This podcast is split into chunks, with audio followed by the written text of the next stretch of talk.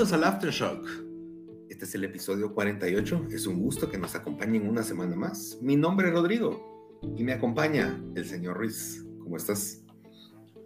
Todo bien, señor Toledo. Qué raro, raro escuchar que digas tu nombre. Sí, va. Sí. sí. Como ya nunca me pusiste apodo, ¿qué puedo hacer? No se me va la onda. Pero... Ya a mí sí me olvidó el tuyo. así, de, pro, lo siento. Em, pues bueno, pues bienvenidos una semana más. Em, tenemos un tema muy interesante, pero creo que vamos a empezar de una forma un poco distinta. Eh, esta semana vamos a hablar de la narrativa en los videojuegos y, y, y, cómo esta se desenvuelve y qué tipo de narrativa hay y cómo, cuáles de estas de verdad se apegan a nosotros y cuáles al rato hacen que nos un juego lo rechacemos o simplemente perdamos interés en él. Eh, y para eso se nos ocurrió una pequeña dinámica. Eh, no sé si les ha pasado, a mí me ha pasado mucho de chiquito que uno iba a ver alquilar películas a Blockbuster o Videocentro, que también tuvo aquí en Guatemala un tiempo. Eh, o en la esquina, ¿verdad? El Don, Don Tencho que alquilaba películas piratas. Entonces uno iba y agarraba la carátula y leía atrás de qué se trataba la película, como para entender si te llamaba la atención. Y creo que ese es el primer encontronazo que tenemos con la historia muchas veces, no sé, y que hoy podríamos repasarlo con un trailer. Un trailer no te dice exactamente de qué trata todo el juego, pero te da una idea. Entonces fui a buscar en mi colección de videojuegos y encontré algunas, algunas explicaciones. En la parte de atrás viene un pequeño resumen del juego previo a iniciar. Y, le voy a leer una del señor Ruiz. Eh, no necesariamente es un juego que ya jugó, pero tal vez sí lo hemos discutido en algún momento de la vida. Y quiero ver si describiéndole el juego le provoca jugarlo. Si de verdad le entender o, al explicarle de qué trata, eh, con un super resumen sin spoilers, por supuesto, o hacer que le llame la atención. Y creo que será un buen inicio. Vamos a empezar. Dice, atrapado entre fuerzas muy poderosas y cazado por ciudadanos genéticamente mutados, em, tienes que llegar a un lugar misterioso y fascinante que tendrá muchos retos y probará tu capacidad de adaptarte y sobrevivir, pero a la vez eh, traerá una pregunta muy importante a tus valores y tus compromisos, preguntando, ¿estás dispuesto a sacrificar a las personas de la ciudad para salvarte a ti mismo? ¿O, estar, o estás dispuesto a convertirte en su salvador? Señor Ruiz. Número uno. dejemos a un lado qué juego sea. Esto no es un tema de adivinanzas.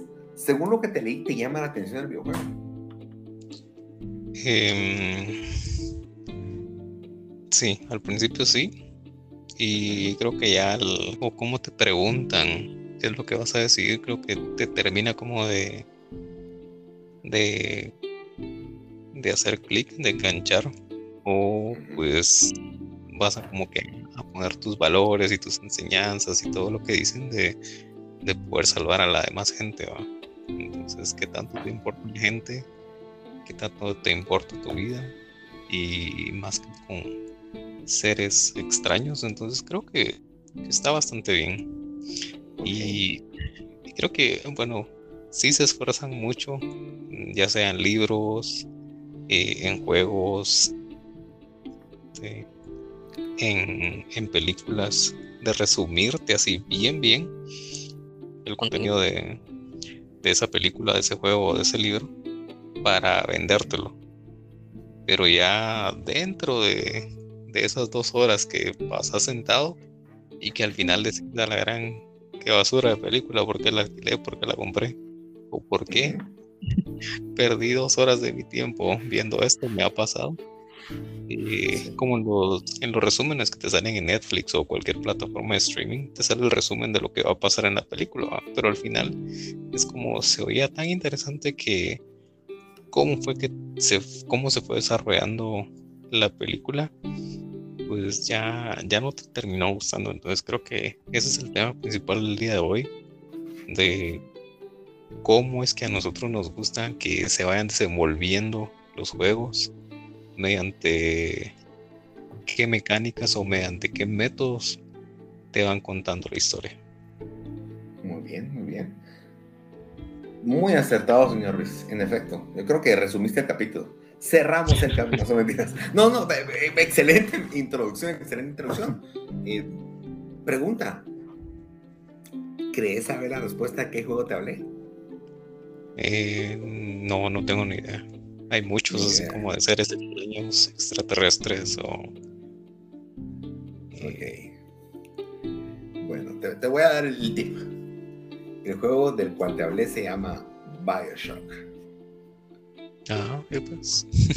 Interesante. La verdad es que no pude haber buscado mejor juego para, para buscar esto. Número uno, porque no, no, no habla nada. Busqué si siempre mencionan al personaje, mencionan al...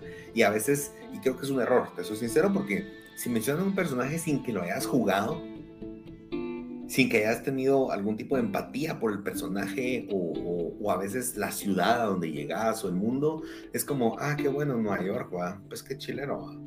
Eh, o a veces son pueblos desconocidos. Y menos si la persona tiene un nombre bien genérico, el personaje eh, te quedas como, no me dice mucho, pues. En cambio, este se enfoca más en la vivencia y eso me gustó mucho. Em, te soy sincero. Pues número uno, ¿qué formas un videojuego te cuenta la historia, señor Ruiz? ¿Alguna forma que se te ocurra? Hay muchas, yo sé, pero ¿cuál quisieras abordar? Creo que voy a, voy a dejar voy a empezar por lo que menos me gusta. y, son las famosas cutscenes o los. ¿Cómo se dice? sí, cutscenes o, videitos, le decía yo cuando estaba chiquito. Sí, los videitos. Hombre. Las cinemáticas. Cinemáticas, muy bien. Ajá, las cinemáticas y. Y pues creo que vamos a dar un ejemplo de, de, cinemáticas y la verdad odié con todo mi ser Final Fantasy. Porque, eh, bueno, eh, creo que el, anterior, el antiguo, la, versión así, bien, bien viejita, pues tenía otra forma de contar la historia que era como de texto, así, un montón de, cuadros de texto, ibas leyendo, leyendo, leyendo, leyendo. Pero ya en, esta, en este remake o remaster, como sea, Ah, era, era bien extraño. La verdad, no recuerdo haberme topado con un juego en el cual eh, medio hacías una, una acción y ya te topabas así como que con otro de estos videos, este, otra de estas cinemáticas. Entonces, eh, como yo lo dije anteriormente, pues me hubiera gustado que, que todas esas cinemáticas las resumieran en una en un solo video o en una película y creo que me hubiera gustado más la historia. Eh, tuve que darle eh, skip. Simplemente a mí me, perdió. Lo que yo quería era, era, jugar, era más acción. Creo que es un buen juego de acción. Pero eso impedía que, que pudieras tal vez entender algunas cosas o apreciar lo que de verdad te quería dar la historia en sí. Ahora, yendo un poco más profundo, porque lo primero que entiendo es que te interrumpía tu juego.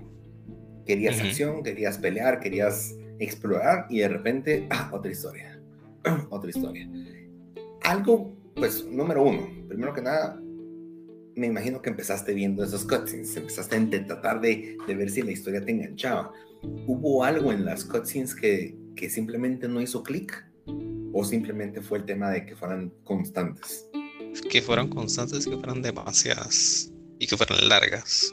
No es como en medio se hablan y dicen un par de cositas, sino em,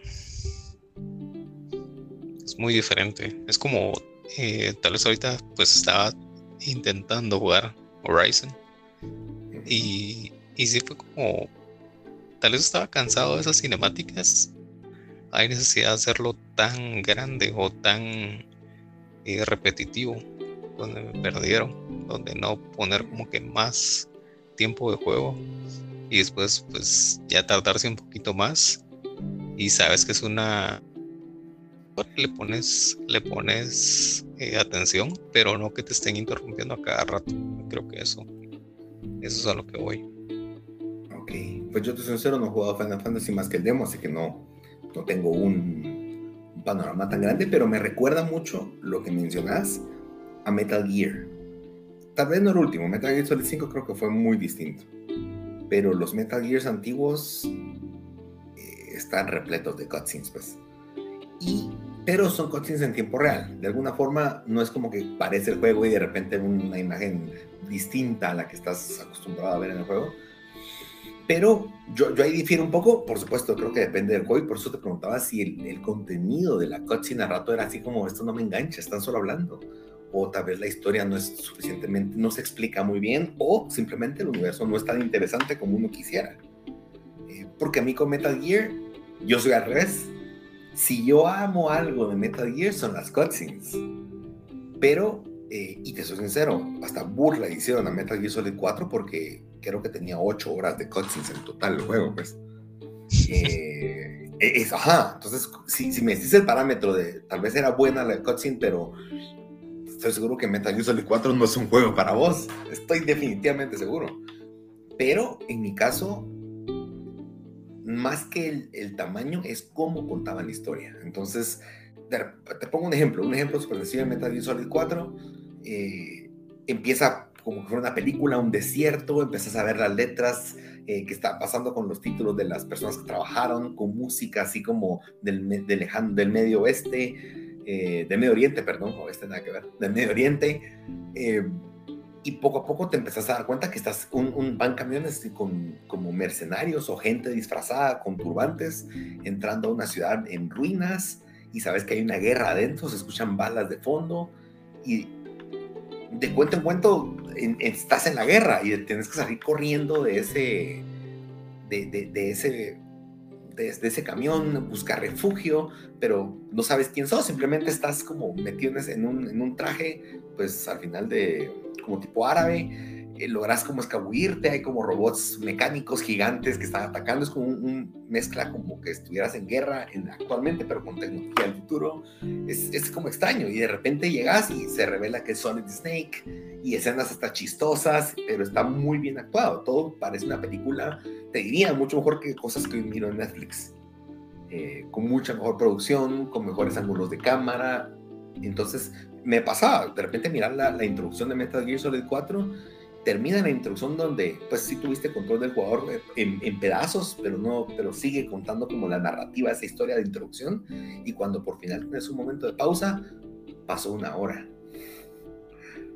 Eh, por supuesto, yo lo viví de forma muy distinta, porque tal vez de esa hora yo jugué 20 minutos, pero esa hora termina cuando al fin tengo paz y puedo por fin ver mi menú, ver mis, armas y ver qué tengo. Y estoy con el corazón. Porque esas cutscenes te enganchan y Kojima ese es como su, su sello, ¿verdad? Que de verdad él es un cineasta oficialmente. Pero, aunque sea buena la cutscene, yo veo al señor Ruiz, te veo a vos ahí jugando, es como, ¿y qué horas me dan una, una pistola? O sea, quiero empezarle a echar penca a esto. Eh, entonces, me interesaría tal vez tipo un experimento que probaras Metal Gear Solid 4. No para que lo pases, tal vez una hora, como te dije, y que me digas, mira, sí me enganchó, pues esto sí me, me, me, sorprendió, o, o, al contrario, no, pues la misma onda, qué aburrido. Puede ser. algún día. Fíjate que no está mal, güey. Es, de Play 3, te puedo prestar mi Play 3, te doy el disco lo probás y me das tu, opinión, va, y ya después vemos. Vamos a ver si lo dejamos de tarea para uno de estos capítulos. Pero eso es lo interesante. Ahora, las cutscenes creo que es la forma más más facilita, si lo quieres ver, porque y, creo que es lo que antes era más común, porque era, pues usted pelea, tiene su juego, eh, dispare, haga su misión, haga lo que sea, y cuando termina la misión, o ese era el esquema de los juegos antes, era un poquito de historia, haga su misión, cierre de la historia con una cutscene. Y así, ese era como el esquema. Eh, si te soy sincero, siento que hay ciertos juegos que esto puede aplicar, pero hay ciertos juegos que sí está completamente fuera de lugar. Y pues curiosamente, uno de los juegos que a mí me encantaba ver las cutscenes era Tekken. Los Tekken viejitos, yo, yo pasaba la historia con tal de ver la historia de, de Jim, con tal de ver la historia de Paul y, y, ver a veces eran ridículas ¿eh? y esa era como la armonía de esas historias que era así como no te las tomes muy en serio. Eh, pero de alguna forma le metían historia. Y también tengo ejemplos o otros juegos que de verdad la historia está de más. Y los va sin ir tan lejos Need for Speed. Los Need for Speed los últimos 10 años han tenido historia. Y me recuerdo Need for Speed, uno de los de Play 4, que era, solo se llamaba Need for Speed a secas, que era en la noche, era como un tipo underground, era con actores reales, súper bien actuado, pero pregúntame de qué se trataba, no tengo la menor idea, o sea, ¿a quién se le ocurre? Siento que está de más poner la historia a un juego de carros, pues. A mí no me importa si, si la mafia te quiere hacer algo y tenés que huir, es como, no, yo quiero correr, pues, o sea, yo quiero competir con el que se me ponga enfrente y ya estuvo. Y creo que a veces los juegos tienen miedo de simplemente ser juegos. Intentan como que es una checklist y tiene que tener una historia un poco a la fuerza.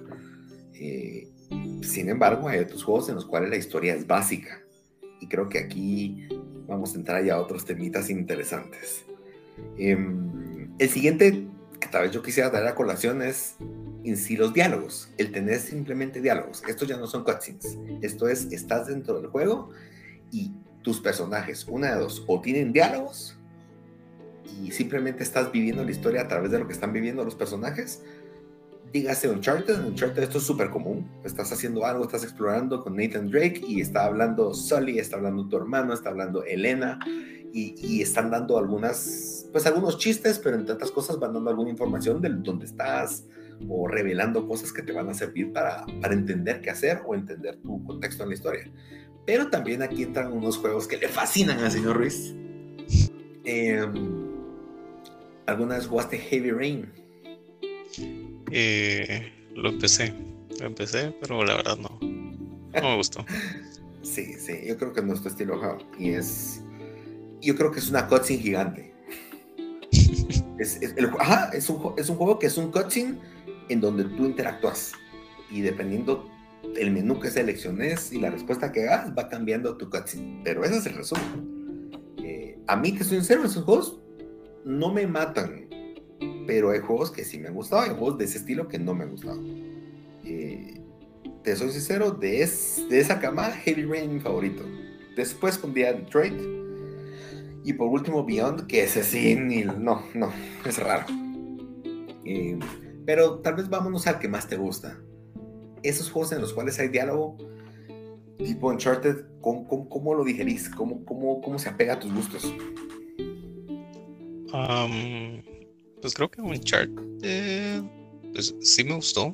Sí me gustó cómo iban, cómo iban, como, como vos lo mencionas, contando la historia o haciéndose bromas, o, pero vos ibas en el control del personaje, era como, ah, ibas manejando ibas eh, caminando, ibas escalando, pero iban hablando. Entonces era como, estoy haciendo algo, pero también estoy escuchando. Es como tu cerebro está haciendo dos cosas a la vez y no estoy desaprovechando mi tiempo solo viendo una, un video así en el que yo no estoy interactuando. Entonces creo que ese es mi problema con, con las cinemáticas y la verdad sí me gusta mucho más jugar así se vaya ahorrando el tiempo. Y pues esa es una de, mis formas favoritas. No sé si meter aquí en lo de los diálogos, los NPCs, no sé si estaría bien. Cuando te vas con algún. con alguien en la calle, por ejemplo, en un juego eh, Sí.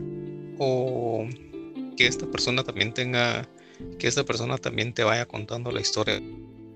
Aquí voy a meter mi categoría favorita que, son los juegos de From Software, que no tienen una historia en sí con cinemáticas, tal vez sí al principio y al final, cuando ya saca pero de lo contrario, pues no miras, casi no miras eh, cinemáticas en el juego, sino que te vas topando con estas personas que te van contando eh, como que lo que lo que pasó, eh, ¿qué te digo yo? En Sekiro. Eh, no vamos a dar spoilers, es un juego reciente, pero es como te van, te van contando qué es lo que pasó en, eh, en la aldea, por qué está pasando esto, te, te, van dando como que información y ahí se va armando famoso lore, si no, no sé si lo has escuchado, pero es como la historia verdadera de Bloodborne o Dark Souls o Sekiro y es donde la gente pues va armando sus teorías o es como eh, tal vez no te lo cuenta en el juego en sí o hay muy, pilas y de verdad eh, lo entiende a la primera yo no entiendo a la primera pues la historia de estos juegos sino que tengo que ir a buscar ya un video o una página donde ya me desmenuzan todo y es como, ah, esto es por esto, esto es por esto, esto es por esto. Y ya cuando lo juego otra vez, ya, ya como que le pongo más atención, va. Entonces, creo que eso, eso también tiene que ver. Ok. Ahorita pues, mencionaste los diálogos, me vino otro juego que también. Yo creo que te gustaría. No, no sé si sos tanto de juegos que. con puzzles o con acertijos en tres dimensiones, por ejemplo pero un juego que a mí me contó toda su historia, que no tuvo una sola cutscene, fue Portal 2. Y fue un juego que de la nada ni estaba interesado, de repente vi reviews, me llamó la atención, lo compré y quedé maravillado porque literal, como vos lo dijiste, es un NPC que está, te acompaña parte del juego y te va contando y no necesariamente te va diciendo esto pasa por tal cosa, él te va contando su punto de vista. Y pues el personaje se llama Whitley, es como un robot eh, que te intentas, pues al final, Portal se trata de tratar de escapar de una tipo cárcel en donde sos un conejillo de indias. Eh, de portales, entonces a través de portales empezás a, a, descifrar cómo escapar de esa prisión eh, futurista, no sé, del año 3000, no sé de dónde sea, pero es de los juegos que más me han gustado, que más, uno, que más me he reído, porque tiene, es un humor tan tan característico, tan único, que no he encontrado en otro lugar, por así decirlo, pero a la vez, pues, y simplemente te van narrando la historia o vas descubriendo las cosas según sus comentarios. Muchas veces no te explican las cosas, pero un comentario y después lo que encontrás en, ya sea en, en el entorno, que eso vamos a hablar más adelante, te revela eso que, ah, ahora entiendo el comentario que me hizo hace 10 minutos atrás o hace dos capítulos en donde pasó X cosa y ves esas X cosas referenciadas en el universo, eh, y no necesariamente porque esté un papel escrito. Puedes ver de repente, no sé, un lugar que, se, que fue demolido, una explosión que hubo en algún laboratorio y decís, aquí pasó esto, esto y esto. Eh, y puede ser que alguien simplemente pasa por el juego buscando portales, tratando de salir de ahí, y no le puso atención al, al, contexto que estaba viviendo. Em, pero es un juego que recomendaría a cualquier persona, de verdad, tienen que jugar Portal. Pues el 2 es el más completo, pero por favor.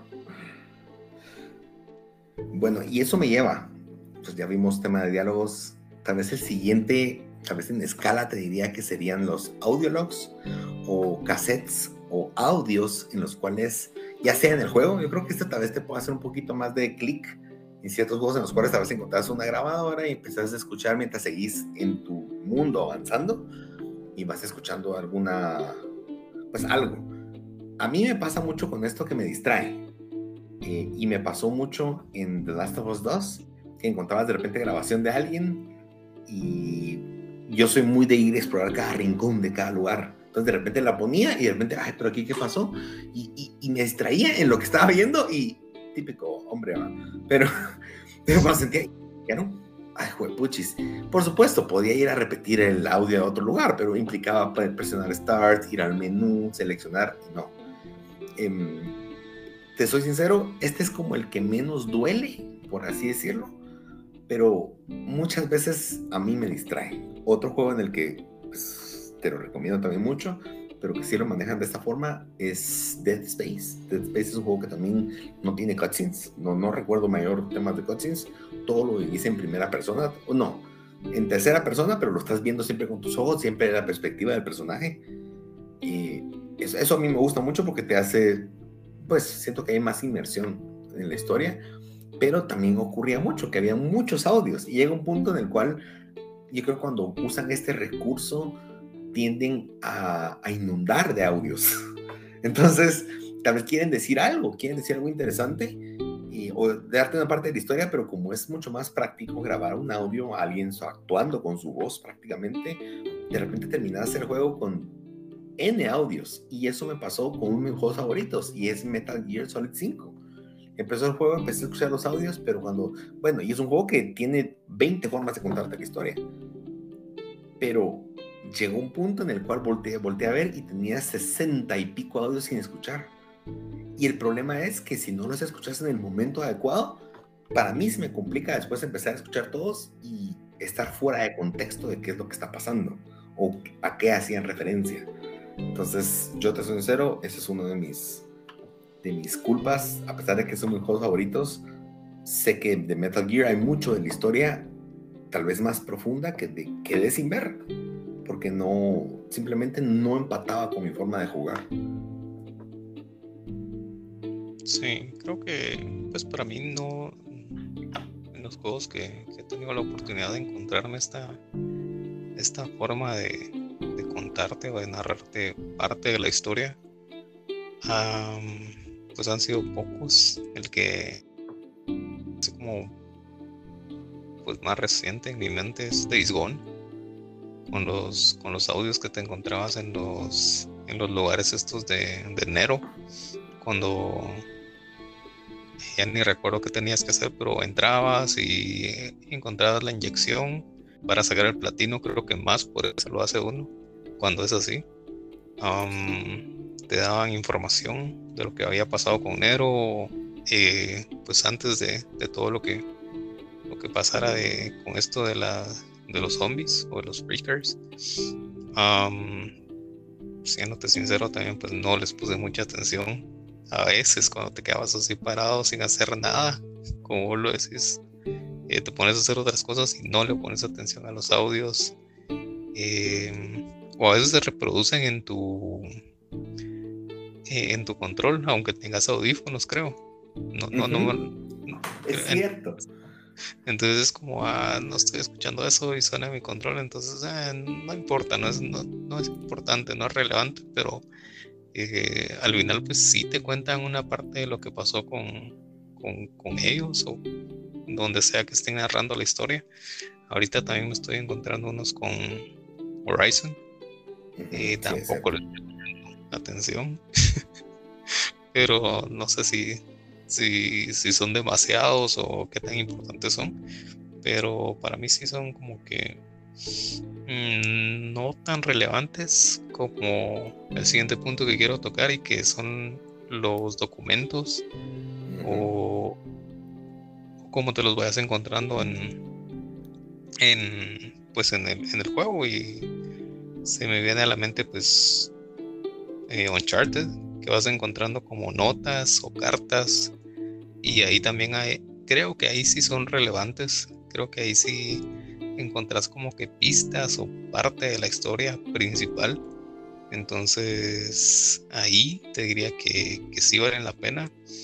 a otro juego que, tiene documentos y que pues eh, tiene, tiene demasiada información a veces. Eh, pues es Outlast. Yo, yo lo hice con el primero. Con el segundo lo empecé, pero la verdad no, no, no me gustó. Y era demasiada información. También habían audios en el segundo Outlast. Entonces, em, pues creo que esa es la una buena alternativa de cómo ir eh, pues encontrando parte de la historia, si no es que la historia principal, dependiendo del juego que estés jugando también, para pues para mí, para no perder tiempo tanto tiempo como, como lo haces con las cinemáticas. Sí. Yo creo que cabal un ejemplo, hablando ahorita que estabas de eso, me recordé de los Resident Evil antiguos, que encontrabas una cantidad absurda de documentos. Por supuesto, hay documentos importantes porque a veces a mí me pasaba encontrar una caja fuerte y yo, ¿y cómo rayos la abro? ¿Qué si hacía media hora y encontrar un documento con la clave, verdad? Mm. Pero, que eso pasa un montón.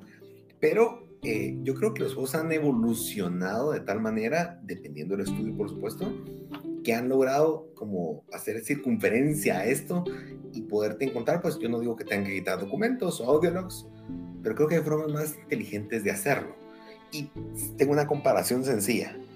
En Resident Evil 2, el antiguo Resident Evil de 1998 en PlayStation 1, eh, todo el, por supuesto, estaba planificado, todos los escenarios y demás, pero pareciera, o mi percepción es como si hubieran puesto a alguien a decirle, mira, crea esta, en, este blueprint o en este mapa, en esta arquitectura, eh, llenarlo de cosas, como que hubieran habido zombies. Y la gente puso escritorios tirados a un lado, un vidrio roto, llenó las cosas, pero siento que no tenían un significado más allá de saber que hubieron zombies. Y la historia te la contaban, los documentos encontrabas N veces. Por supuesto, yo empecé a leer, me gustó en su momento, pero cuando ya vas leyendo como tu décimo documento, llega un punto donde dices, ah, ya, tú, ya no quiero. En el último Resident Evil 2, que es creo que el mejor ejemplo de uno a uno, documentos hay, pero son textos tan pequeños, tan concisos, que sí me daban ganas de leerlos. No miraba una carta que tenías que darle tres páginas para poder terminar de leerlo, que eso pasaba cada rato. Ahora es un texto que no cambias de página y te dice lo básico, o a veces te cambias de página, pero son párrafos tan pequeños, tal vez de unas 13 o unas 20 palabras cada párrafo, que decís, ah, con dos oraciones lento. Pero si algo tenía Resident Evil es que hoy más que nunca te contaba la historia Raccoon City y entras y miras de repente, y, me gusta mucho esta referencia, porque al inicio del juego hay un pedazo donde Leon entra en un corredor, eh, y muy interesantemente encontrás a un policía tirado en el piso, y cuando te acercas, porque es el primer policía que te encontrás ah, que esté muerto prácticamente, querés ver qué pasó y tiene la mandíbula zafada. Ahora, eso lo podría decir que es un tema de gore o simplemente algo para llamar la atención, que haya sangre, pero no el que tenga la mandíbula zafada te dice algo. Te está diciendo, aquí no pasó un zombie. Un zombie no hace eso. Entonces de repente volteas, él está y en eso encontrás agarrado de un gancho en el techo a otro policía, colgado del, también de la boca.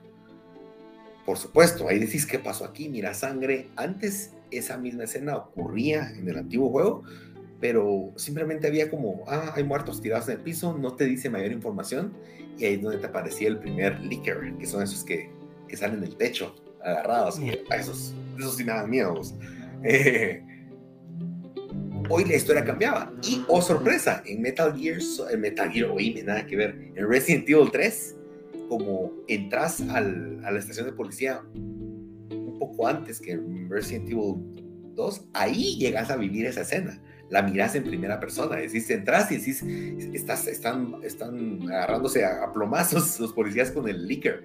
Y ahí miras cuando ocurre eso. Ese tipo de cosas para mí me cuentan algo, porque ahí no es que te estén contando la historia que hizo Raccoon, te están contando que existe un enemigo que tiene estas características y que puede hacer eso. Para mí esa es parte de la historia. El que te empiecen, el, tu escenario te empiece a dar indicios de que algo viene y algo está pasando a tu alrededor que puede ocasionar eso. Eso me encanta. Y, creo que es donde el juego de verdad da un paso adelante narrativamente. No, por supuesto, hay gente que le gusta más leer, que le gusta más meterse y usar su imaginación, pues perfecto. Pero creo que un juego, si algo tiene, es que tiene que ser interactivo. Y vos lo dijiste, un cutscene donde solo estás viendo cosas puede hacer que en algún punto es como, para eso mejor mío Netflix, pues.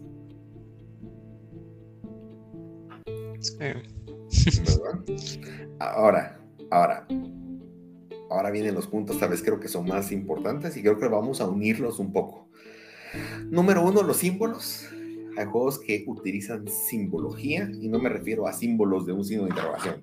Me refiero a, a algo que miraste en tu escenario y que significa algo, no necesariamente porque lo estés viendo, sino tiene un significado más profundo y que probablemente el juego te lo puede ir explicando. Estos creo que son a veces los más difíciles de entender.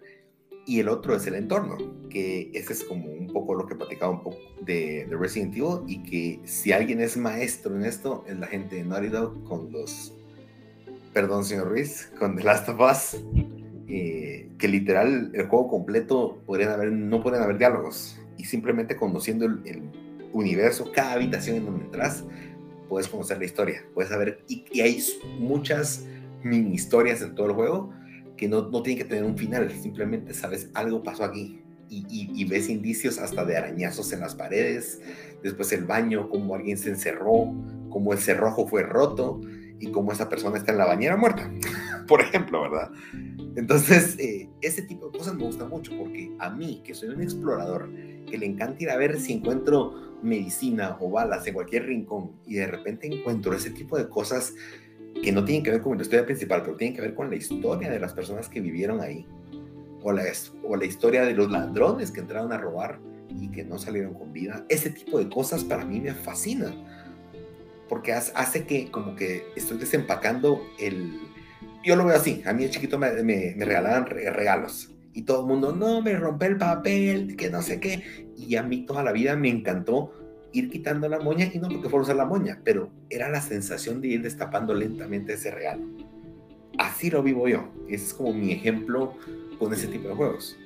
Em, y perdón, pero quiero traer aquí a colación un videojuego que me comentaste esta semana, porque es uno de mis juegos que en su momento, puchis, me, me dejó pensativo mucho tiempo y, que me contes también tu experiencia, cómo la viste con el juego Limbo.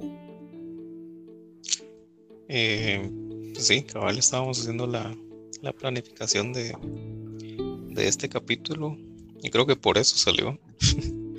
que yo te dije, pues no sabía qué jugar, la verdad no me sentía como, como con esas ganas de, de seguir jugando un videojuego largo, entonces decidí pues jugar Limbo, lo tenía ahí y, y creo que todo empezó porque te dije, mira, yo, pues tiene buenos puzzles, eh, pues ya lo terminé, es un juego corto. Creo que lo puedes pasar en unas 2, 3 horas. La verdad hay puzzles que sí te quedas la cabeza y es como hablarán aquí, ¿cómo le hago? Pero para mí solo fue eso. Y fue como, bueno, pues lo pasé, sí, fue un poco difícil, porque si te morís eh, de formas bien extrañas, pero la verdad nunca me di cuenta de, muchas cosas hasta que te lo conté y me dijiste, no, pero es que sí tiene algo que ver, va. Eh, y vine y pues, ya busqué un video donde te explican la historia y cuando yo lo vi fue como, ah, sí está grueso, la verdad está bastante grueso. Eh, nunca en la vida me hubiera dado cuenta de lo que me querían dar a entender y pues eh, muy bueno. Sí, yo creo que se disfruta el juego. Bueno, vos ya lo pasaste y viviste una experiencia. Ahora entendiste mucha de la simbología, porque ese juego es repleto de símbolos, todos son símbolos. Y hoy si lo volvés a jugar, creo que tu, tu juego va a ser otra cosa. Pero sí considero que era necesario hacer ese primer partido. O sea, creo que el juego no se disfruta igual si se te sabe la historia y, después lo disfrutas y después lo jugás. Yo creo que es bueno que tengas tu encontronazo, al rato la historia y después, pues si, si te quedan ganas de volver a explorar. Yo personalmente, señor Rich, ese juego lo pasé tres veces. Eh, porque estuvo en Play 3 cuando salió, lo jugué en Vita y después en Play 4 cuando sacaron en la edición de Play 4. Eh, es un juego que me gusta mucho. Y aparte, hay un tema, es un juego corto. Es un juego que de verdad en unas dos sentadas o una sentada te lo puedes pasar tranquilo. Eh, y tiene algunos pozos que si en un momento me quedé trabado, como, ¿qué hago? Pues. pero creo que es un juego que, pues no queremos spoilear, aunque ya es un juego viejo, la verdad. Pero es un juego que personalmente yo me disfruté y creo que aquí voy a hacer un caso de uso eh, para explicar por qué para mí este juego fue muy valioso jugarlo cuando salió. Cabe destacar, este juego salió exclusivamente para Xbox 360, creo que en el 2010, si no estoy mal, y en el Play 3 fue hasta un año después. Eh, por supuesto, yo lo jugué un año después, pero como salió en la consola, yo lo compré cuando salió en la consola, para mí tuvo un valor muy similar. ¿Por qué? Porque este juego lo que generó fue mucha discusión, mucho diálogo, ya sea en foros, ya sea en, ahí no sé si ya estaba Facebook, no me recuerdo, pero me recuerdo que al menos en, en podcasts o en canales de YouTube la gente estaba especulando y eso fue lo bonito del juego porque la gente lo jugó durante un mes, por ejemplo, durante unas semanas y se subían a los foros, se ponían a platicar, a hacer especulaciones. Te aseguro que ese video que tuviste fue el compendio de años de, de mucha gente porque pues yo me recuerdo que cuando lo platiqué o lo platicaba con gente que lo jugó cuando había lanzado igual que yo, eh, cada quien tenía su hipótesis, ¿vos qué significará tal cosa? Y probablemente me, quedé con una versión. Yo agregué un 10% de mi entendimiento y esa persona con la que luego hablé agregó otro 10. y de repente hablé o escuché un podcast y le agregaron otro 20%. Y de repente escuché un video en YouTube y le agregaron otro 20%. Entonces cada quien va agregando su, su punto de vista y hay cosas que simplemente conmigo no hicieron clic. Entonces, por ejemplo, eh, entre los, los, puntos que hablábamos era, número uno es un limbo. Entonces yo entendí que era un niño muerto. De, 30 te digo, yo creo que le está muerto. pero conforme empezás a ver las cosas, lo primero que me imaginé con la araña, te estoy esto y creo que en eso sí fue un poco más unánime, era, parecía algo de fobia. Como que algún temor muy grande y, o algo que de verdad, porque la, araña sí te asusta, aunque sabes que no es, es un videojuego, pues, pero simplemente sentís como esa, ese, esa necesidad de huir de esa araña. Eh, y eventualmente pues la afrontas, ¿verdad? Eh, spoiler, pero, pero el juego empieza a mostrarte un montón de cositas que, que eventualmente decís, esto no sé, va, hay un hotel, es que tiene que ver aquí un hotel, ¿va? O, o, inclusive había como, como balas en algún momento, como una ametralladora, me recuerdo, y para mí era como tal vez el niño estuvo como en la Segunda Guerra Mundial, ¿va? o porque era como Primera Guerra Mundial, creo yo, porque eran como balas antiguas, como una ametralladora vieja. Entonces empezás a armar tus cosas, pero entre los puntos era, pues al final, perdón, pueden hacer pausa y adelantarse un minuto, eventualmente encontrás a tu hermana, ¿verdad? Y me recuerdo que los puntos de discusión más grandes eran, ¿será que tu objetivo era encontrar a tu hermana porque tu hermana necesitaba de ti? ¿O simplemente los dos murieron? Y como estás en el limbo, necesitabas encontrarla, era tu hermana menor y era como ella necesita estar acompañada para dar el último paso. Eh, no sé, y había más, me recuerdo que había más, había el motivo por el cual había muerto, pero oficialmente no, o el desarrollador nunca ha dicho esta es la versión final. Y eso para mí es la magia, porque cada quien le dio su sabor. Pero el hecho de jugarlo cuando se lanzó hizo que mucha gente al mismo tiempo opinara al respecto. Y fue muy bonito. Fue algo de lo que a mí me gustó. Ahora, cuando me contaste que jugaste, yo no me recordaba todo esto, ¿verdad? O sea, así como, ¿cuál era? Yo recuerdo que era tal cosa, porque así pasa. Pero es un juego que, de, que para mí no es lo mismo jugarlo solo a jugarlo o discutirlo con más personas. Yo creo que el valor, el juego agrega valor cuando le metes el, tema social. Eh, porque al final de cuentas es eso, son símbolos. Y para cada quien puede hacer que alguien signifique un símbolo una cosa y para alguien otra, y, los, y, no es que uno esté equivocado. Ambos pueden ser lo correcto.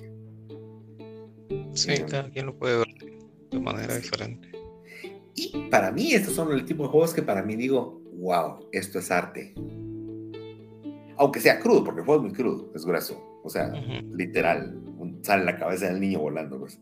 Pero, eh, pero no de una forma exagerada. Siento que somos sutiles y de repente, y sentís como esa muerte hasta, el sonido, es como crudo. Cuando, cuando se escucha, cuando entran las espinas en su cuerpo, es como, wow. Eh, pero ese tipo de juego que para mí significa, puede significar algo más. Y como esos hay muchos más ejemplos, ¿verdad? Em, ¿Algún otro juego que quieras mencionar o quisieras, no sé, como recomendar y decir cuál es tu juego por excelencia que mejor utiliza la narrativa o cuál es el estilo del señor Ruiz? Y este juego es el mejor ejemplo. Para que no digan que, que odio de Last of Us, eh, a mí me gustó mucho el primero.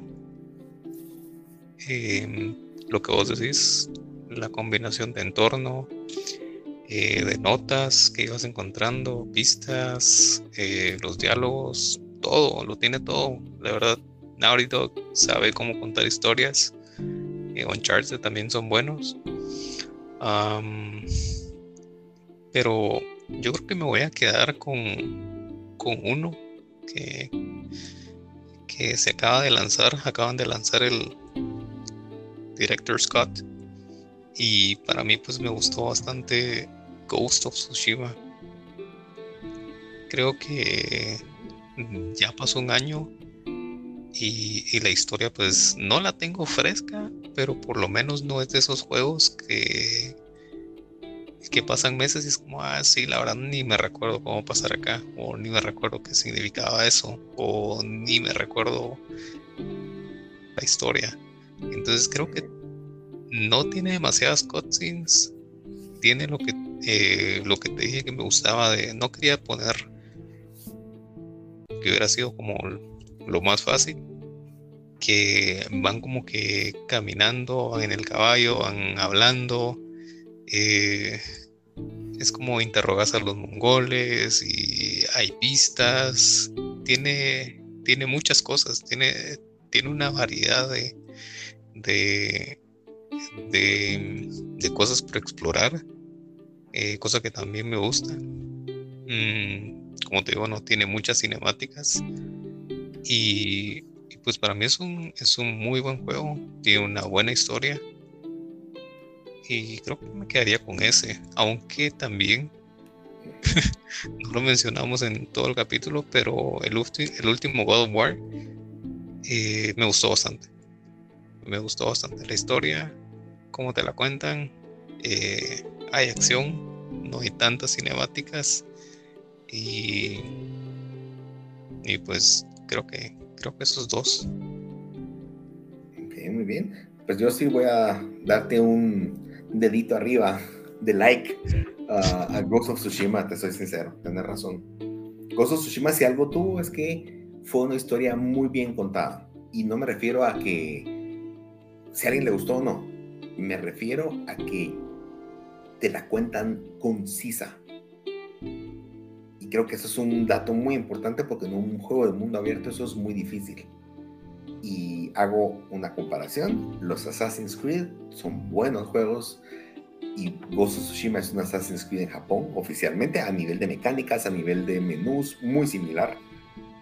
Pero preguntarle a alguien de qué trata Assassin's Creed, te va a contar la generalidad, pero las historias, tal vez la de Assassin's Creed 2, que era Ezio, pero el resto, ah, yo siento que son tan, se diluyen tanto esa historia que se te olvida, no, no sabes. En cambio, Ghost of Tsushima, yo creo que hicieron un trabajo magistral, te soy sincero. La verdad es que para tener un mundo abierto tan variado y con tanto que hacer, la historia, tenés, una, tener mucha razón, es, es enfocada, creo que es el, el nombre adecuado. Es muy bien enfocada y, y, te mantiene en el contexto del tu objetivo. Y no, no te vas a explorar, saber ni qué cosas porque sí, pues. Sí, no te parece. Incluso hasta las, las historias secundarias o, o las misiones secundarias, perdón, eh, pues dije historias porque están estas historias de leyendas para poder hacer upgrades de tu eh, de tu armadura. Entonces, creo que esa esas fueron de mis partes favoritas que te cuenten la historia del fantasma de no sé qué o de eh, el dios de no sé cuánto o algo así. Es como y te manden a explorar o los haikus, que componer como poemas eh, no bueno, me voy a adelantar, no me importaba, pero eh, en, el, en el DLC pues ya pusieron una nueva donde tocas una flauta y esto es spoiler, no me importa. y puedes acariciar así como más animales y es como a la gran. Todo lo que te mandan a hacer es como bien chilero. Aparte, pues también lo de las eh, los baños termales no solo es como, ah, sí, me siento y ya, y, me paro, sino que hasta en ese, hasta en esos detalles se fijaron de que te dan la opción de pensar en algo. Es como de pensar eh, qué fue de, de, alguna persona, qué fue de, de, mi tío, porque está dando la guerra, o los mongoles, o algo así. Entonces, hasta en ese, en ese sentido te dan como que parte de la historia, vamos. Sí.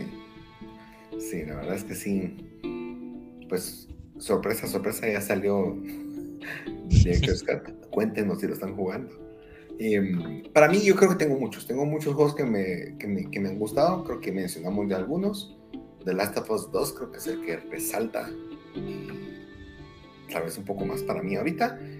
Pero tal vez hablando lo que es, les diría que Portal 2 es el juego o es el tipo de historia como me gusta que me lo cuenten eso, si alguien me hubiera dicho de qué trata el juego contadito, no me llama la atención, pues soy sincero.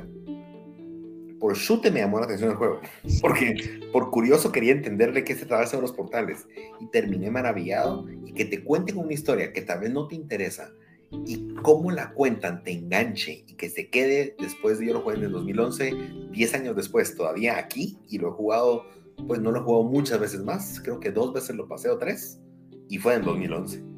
Quiere decir que llevo ya casi 10 años no jugarlo y tengo muy presente la historia. Eso me dice mucho y de verdad yo se lo recomiendo. Eh, el juego está en PC, baratísimo. Jueguenlo en PC, por favor.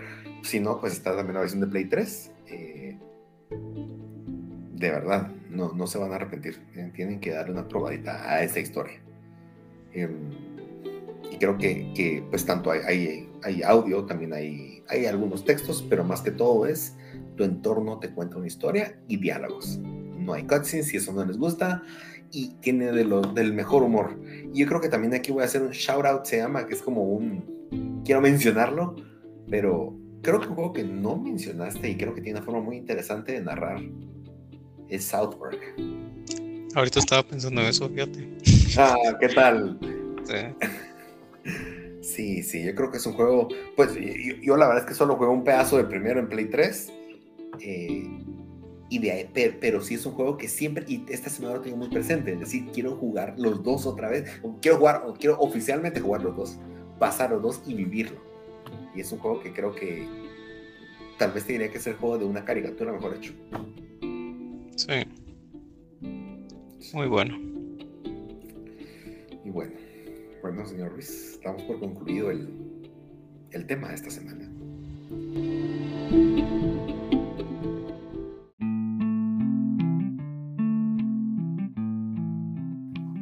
Con las noticias de esta semana, primero que nada creo que esto le va a gustar a muchos. Eh, anunciaron un nuevo Call of Duty un poco tarde, solamente lo anuncian allá por junio, inicios de junio, o fue casi dos meses y medio después.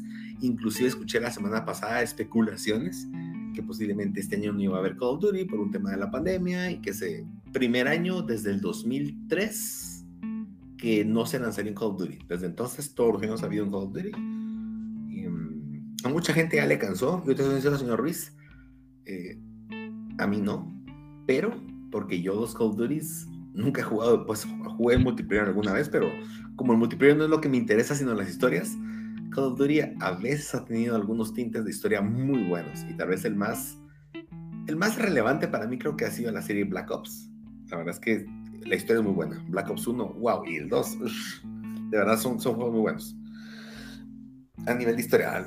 Pero, em, pues anunciaron, la verdad es que tuve una decepción muy grande esta semana, vos lo sabes, señor Ruiz habíamos especulado por rumores que iba a haber un evento de Sony el 19 y Rodrigo se fue con la finta de que usualmente Call of Duty, como tiene un negocio con un partnership con, con Sony, tiende a revelar sus, o los últimos años ha revelado a través de los eventos de Sony su Call of Duty. Lo mismo pasó en el showcase del año pasado, eh, cuando presentaron el PlayStation 5, ahí fue cuando presentaron el juego.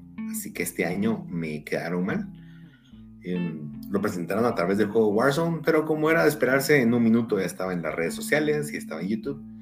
Eh, un trailer de tres minutos en donde es bastante cinemático. A mí me recordó mucho a una película que me gusta mucho que se llama Behind Enemy Lines, que es de la Segunda Guerra Mundial, un francotirador ruso. O sea, recomiendo. Tuve esos tintes y lo interesante de este juego es que prácticamente va a contar la historia de distintos frentes, eh, el norte de, África, en la Segunda Guerra Mundial y pues la verdad no sé qué tanto, siento que eso me recuerda mucho a Battlefield 1, que también fueron, en vez de una historia completa, fueron como mini historias que contaban como pequeñas fracciones de lo que pasó en distintos lugares, lo cual creo que me hace sentido. Eh, gráficamente se ve muy bien, la verdad es que sí, y Call of Duty es característico por eso. Eh, vamos a ver. A mí la verdad es que el multiplayer no, no, no, me quita el sueño, pero sí la historia, y creo que a mí sí me hacía falta algo en la Segunda Guerra Mundial bien hecho. Vamos a ver qué tal. Em, señor Ruiz, ¿algo que agregar al respecto o directo a la segunda noticia? Fíjate que me llamó la atención de que sos una de las pocas personas que se preocupa todavía por, por el modo campaña en un Call of Duty. La mayoría de gente eh, lo único que importa es el multiplayer con, pues, con lo estamos viendo ahorita con Warzone y creo que se están quejando demasiado de, que hay de, que usa eh, cheats. Entonces ya no es muy divertido, por decirlo así, pues jugar, porque no tiene ningún sentido jugar con alguien que, que usa hacks o que tiene esa ventaja de, digámosle ventaja. Yo creo que un día estos deberíamos de hablar de, de eso, de qué tan qué tan mal deberían de tratar a esas personas para para que para que hagan eso, para poder, llamar la atención así y no jugar pues eh, normal o pues ser competitivo sí, y mejorar bajo sus propios pues eh, mejorar sus habilidades nada más va no no usar eso entonces creo que pero eso ya es harina de otro costal, como decimos acá. pues Call of Duty, eh, sí, el trailer se, ve bastante bueno, pero la verdad a mí los first person shooter no, no me llaman la atención, entonces vamos de una vez a, las, a la siguiente, a la siguiente noticia. Dele, señor Ruiz. Em, pues como lo mencioné hace algunos minutos, eh, ya salió el, el DLC o el Director Scott de Ghost of Tsushima, el señor Toledo no está nada contento con, con la portada del juego. Eh, a mí pues eh, no le puse mucha atención hasta que lo mencionaste y la verdad sí se mira un poco con la anterior sí se ve muy mal. Uh, según vos me comentaste, pues van a ser unas 10 horas de, pura historia o de eh, historia principal y ya para pues sacar todas las, las eh, misiones secundarias y todo lo demás, pues ya serían otras, otras horas para, para terminar el juego, pero se mira bastante bien, pues, promete bastante. Yo la verdad es que me, impresioné que fuera tanto tiempo, porque pues prácticamente mencionaba el review que vi, que en 20 horas calculaba el terminarlo todo. Y 20 horas para un juego de 20 dólares. No está mal, yo creo que son, ¿qué? A a dólar las dos horas de juego. Eh, pues si lo comparas con otro tipo de entretenimiento como ir al cine, decís, pues no, sale barato ser gamer, ¿no? Eh, sí, señor Ruiz, ¿cómo cambian las cosas? Porque la semana pasada platicamos y me decías que no estaba seguro, que tal vez te esperabas, que no querías jugarlo todavía. Pero una oferta vos, pero después dije, no, hombre, ya voy a empezar a ver spoilers y y Rodrigo también lo va a jugar, entonces creo que lo importante de, de estos episodios pues es charlar de lo que te está pasando en los juegos. Creo que sí. Y ahora me comprometiste a mí. Ah, Fíjate que lo decidí ayer, dije, no, no lo voy a comprar todavía.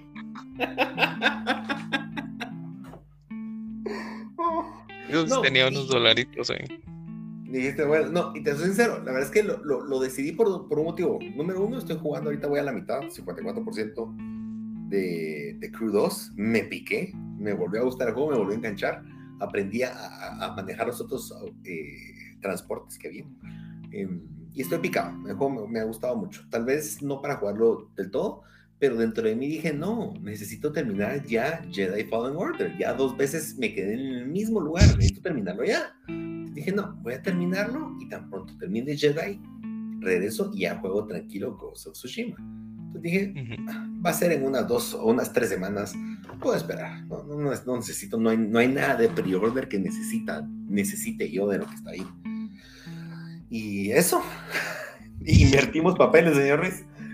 Sí, pues yo lo pensé porque la verdad es, eh, estas semanas que te digo que no tenía como que muchas ganas de jugar, iba de juego en juego, eh, unas horitas de Horizon, cuando Limbo, pues Cuphead, me metí a Sekiro y era como, no, eh, Dark Souls 3, pero no lo quería empezar, pues por lo mismo, porque sé que es un juego que, que en el que me voy a tardar y pues aprovechando que iba a salir Tsushima, pues dije, no me voy a tardar tanto, entonces cuando termine Tsushima ya entro con todo a Dark Souls va a ser un buen plan. Muy bien. Y voy a dejar tirado right. De una vez te Está bien. Dale, dale, no hay pena. Ya, a esta altura no importa. Pero apartame el lugar a Metal Gear Solid 4. Solo un par de juegos te pido. Está bien. Que, que- quiero, que, quiero que un capítulo discutamos qué viviste en esa hora. Pues si quieres jugar un poco más no hay problema, ¿verdad? Pero mira, personalmente voy a agarrar mi play, lo voy a meter en una mochila y te lo voy a llevar. Mira, una semana, tené.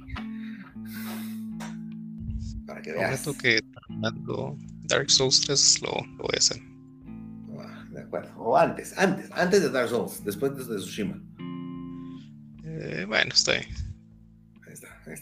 Trato hecho.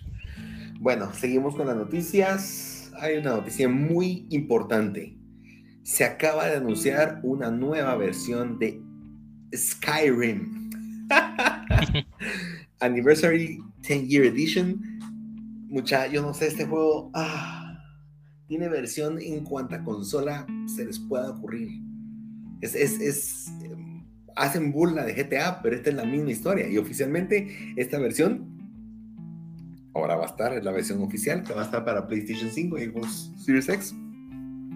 Pero también en la versión de PlayStation 4, que recordemos que PlayStation 4 y Xbox One recibió un remaster de Skyrim y ahora va a recibir su segundo remaster de Skyrim. Eh, este juego, ah, no puede ser. Y la verdad es que hace poco, bueno, historia chistosa. Yo tengo dos veces Skyrim. Tengo en Play 3 y lo tengo en Play 4. No por decisión propia. Creo que una vez lo encontré en una tienda aquí en Guatemala, que no voy a decir el nombre, eh, donde venden cosas usadas. y estaba a 15 quetzales, que es el equivalente a 2 dólares. Entonces lo agarré pensando en que si un día necesito otra caja, pues tengo una caja nueva o bien en buen estado para Play 3. Y, y también el- la versión de Play 4, me acuerdo que hicimos un negocio y quedaron las copias de Fallout 4 y Skyrim y dije, bueno, me las quedo. Pregúntenme si lo he jugado. No. Entonces, a quien le interese volver a comprar por octava vez Skyrim, pues es la nueva versión. No sé si va a tener ahora doble 4K, no lo sé, pero bueno. Em, y por último, la última noticia de esta semana, un dato muy interesante. ¿Se recuerdan que hace unas semanas platicamos de la pelea en tribunales que había entre Apple y Epic, en la cual Epic estaba demandando a Apple por, por prácticamente su cultura eh, que está manejando en los márgenes para poder cobrar eh, las transacciones dentro de un videojuego que se vende a través de iOS. Pues bueno, eso lo pueden ver en capítulos anteriores o pueden buscar demanda Apple Epic con mucho gusto. Re- Practicamos hace unos capítulos que en efecto a través de esa demanda estaban saliendo mucha información de algunos secretos o información legal que queda oculta. Al momento de estar en una demanda, pues tienen que llevar su folder abierto de todas sus cuentas contables, de todos sus libros, de negociaciones y demás para ver si, para esclarecer si de verdad existe algún tema criminal o algo que se pueda tratar ahí de ese tema. Entre la información que se, que se salió a luz es que Epic habría ofrecido a PlayStation al menos 200 millones de dólares. Es una cantidad absurda de dinero. ¿Por qué? Porque Sony lanzara al menos cuatro o seis juegos en PC de juegos originales de PlayStation. Dígase Uncharted o todos los de, que sean first party. Ahora, esto es muy interesante porque no sabemos de qué fecha es que es ese documento, pero ya el año pasado Sony se encargó de lanzar tres juegos exclusivos en PC, empezando con con ¿cuáles éramos? Death Stranding, Days Gone y Hori- Horizon, Horizon por primero. ¿Será que tiene que ver? Porque todo el mundo, o sea, la verdad que mucha gente ha llorado por Sony decir, ahora, ¿por qué mis exclusivos que están haciendo? Cuando mucha gente también ha sido muy, pues, dada a decir, pues, son juegos viejitos, ¿va? al menos en el caso de Horizon ya tiene su tiempo, ya no va a vender más. Véndalo en otro lado. Em, pero pareciera que esto esclarece, no lo hicieron porque quisieran más gamers o quisieran que más gente viviera sus, sus franquicias, lo hicieron por dinero, aparentemente. Por supuesto, esta o esta información que sale a luz no necesariamente explica o diga que Sony aceptó ese trato, puede ser que no fue así, pero se me haría muy raro que Sony no acepte dinero y igual saque los juegos. Entonces, yo creo que sí hay un poco de verdad en todo esto. ¿Te sorprende algo, señor Ruiz? Eh, no, con dinero baila el perro. sí, es normal, es normal. Pues sí van a ganarle algo. al final Epic creo que lo que le interesaba era tener más juegos. Es en vez de pagar ellos por hacer juegos buenos, mira, te pago una fracción por seis juegos, por así decirlo, y lanzarlos en mi plataforma. Lo curioso es que no, los juegos que lanzaron, o mejor dicho, Horizon, no es exclusivo de Epic, lo puedes comprar en Steam. Entonces, ¿dónde está la ganancia ahí? No lo sé. Cierto. No lo sé. Vamos a, ver qué pasa. Y bueno, señor Ruiz, entonces, ¿algo más que desees adicionar antes de cerrar el capítulo de esta semana? Eh, pues no, solamente a los que sí compraron Tsushima, pues disfrútenlo. A los que no, pues. Nada, son mentiras. Pues yo, yo primero dije que no, que iba a esperar una, una oferta, pero no sé, creo que me fui con el montón. Creo que me fui mucho con los, con los reviews y, y, tal vez porque, como lo dije anteriormente, pues es uno de los juegos que, que he disfrutado mucho en, en los últimos años. Bueno, muy bien, muy bien, señor Ruiz. Em, ¿Algún highlight de esta semana? ¿Algo importante que querrás mencionar? Eh, no, solo lo del limbo. Ya, ya sabiendo la historia, ya sabiendo el trasfondo, pues creo que es un muy buen juego. Eh, como lo dijo el señor Toledo, ya es un juego viejo, si lo pueden conseguir. Eh, pues también está para Android en, en teléfono, entonces es un juego relativamente corto y bueno, tiene buenos eh, puzzles o sí, así se dice, puzzles eh, o acertijos para poder eh, quebrarse un poco la cabeza y pues es un buen juego. Muy bien, señor Ruiz, me parece, que bueno, nunca es tarde. Ahí te voy a recomendar otros de ese estilo, también buenos. Ahí, me parece. Em, yo highlight, pues oficialmente tengo el platino de Spider-Man Miles Morales. Y mm, en, respuesta, bueno, por si a alguien le interesa el juego o, lo está pensando, eh, el videojuego, el platino se saca pasando dos veces el juego. La primera vez con los collectibles, por así decirlo, aunque lo puedes hacer entre ambas partidas, y la segunda vez hay que pasar solamente la historia, pero me sirvió para tomar parámetros. Yo tengo la aplicación PS Trophies y esa aplicación te saca tus estadísticas de cuánto tiempo jugaste un videojuego, cuántas veces cuántas veces ingresaste y qué promedio de tiempo jugaste cada partida.